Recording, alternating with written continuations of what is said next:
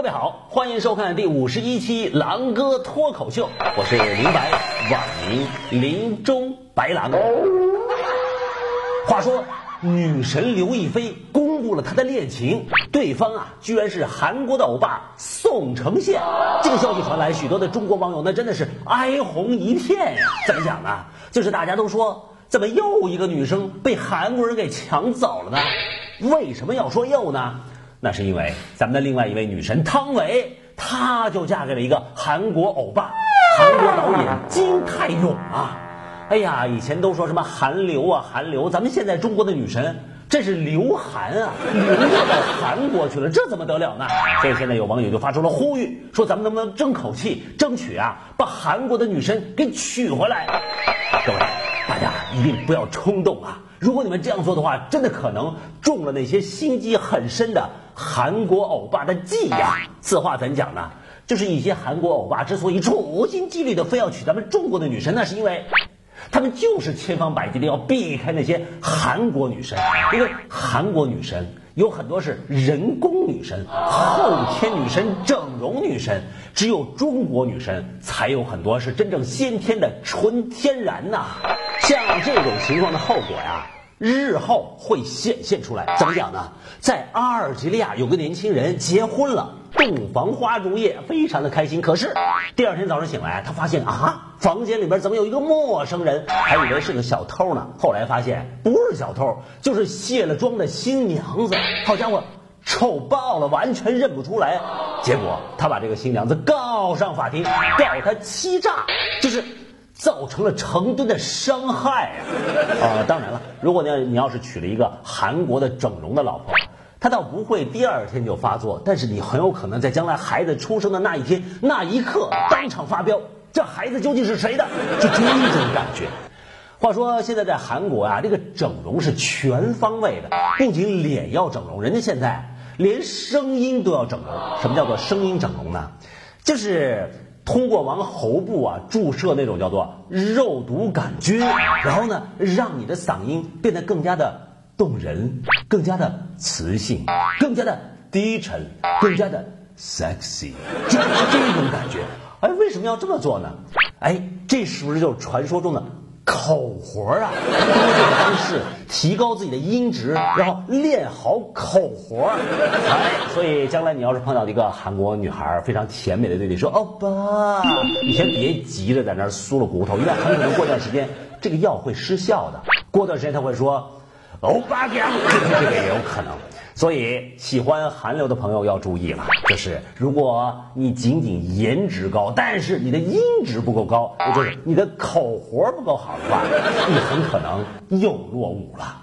난한국여자예요왜그래왜그랬어어떡해왜때렸어미쳤어나때렸어왜때렸어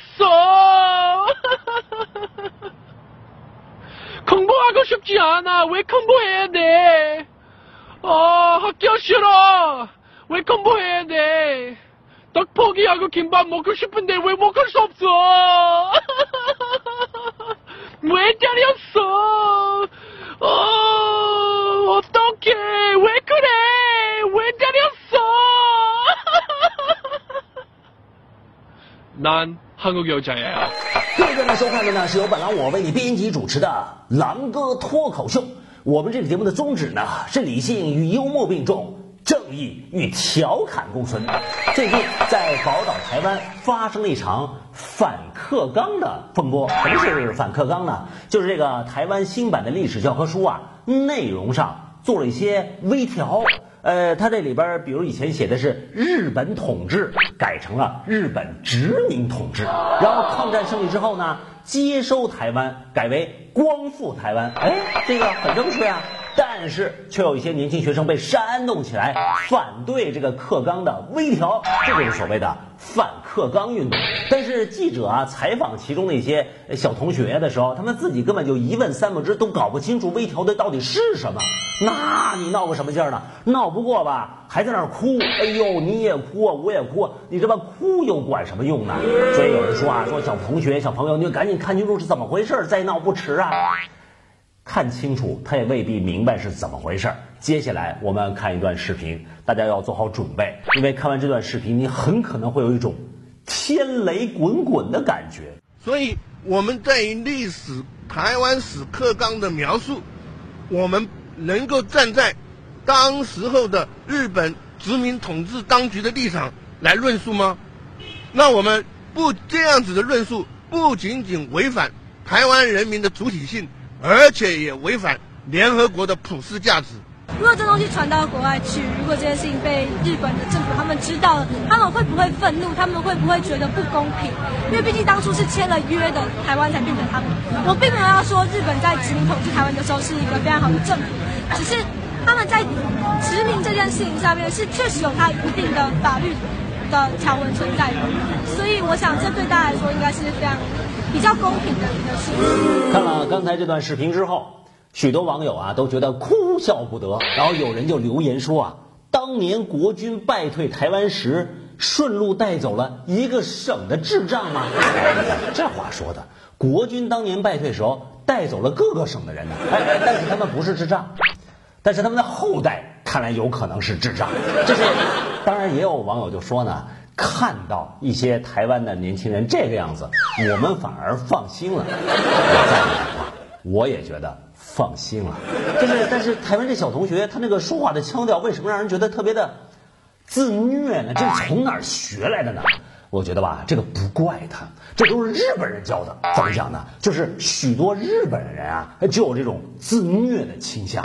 比如说，七月三十一日的时候，维基揭秘网站就爆出来说啊，美国方面长期的监听日本的一些政要啊，还有企业啊，这个消息令人震撼啊。可是，日本方面啊装聋作哑，就没什么反应。结果，人家美国国务院的发言人啊回答记者提问的时候是这么说的：说我们没有收到日本方面无论是正式啊还是非正式的抗议。你看这话说的，有网友评论说啊，美国人这是责怪日本，对吧？我是监听，我又不是监视，你倒是有点响动啊，对吧？就是，但是日本呢，他就没响动。当然了，事实上日本是不情愿的，他他肯定也是拒绝的，对吧？不要停，不要停，不要停，不要停，不要停。那这这个这套呢，是吧？被台湾那些不学好的小朋友给学过去了。我们还是回到宝岛台湾，有人拍案而起，谁呢？就是著名的。白狼大哥张安乐，他率领啊中华统一促进党的这个成员，就跑到民进党的党部前抗议去了，而且他们专门穿上就是旧日本军人的军装。哎，这是什么意思呢？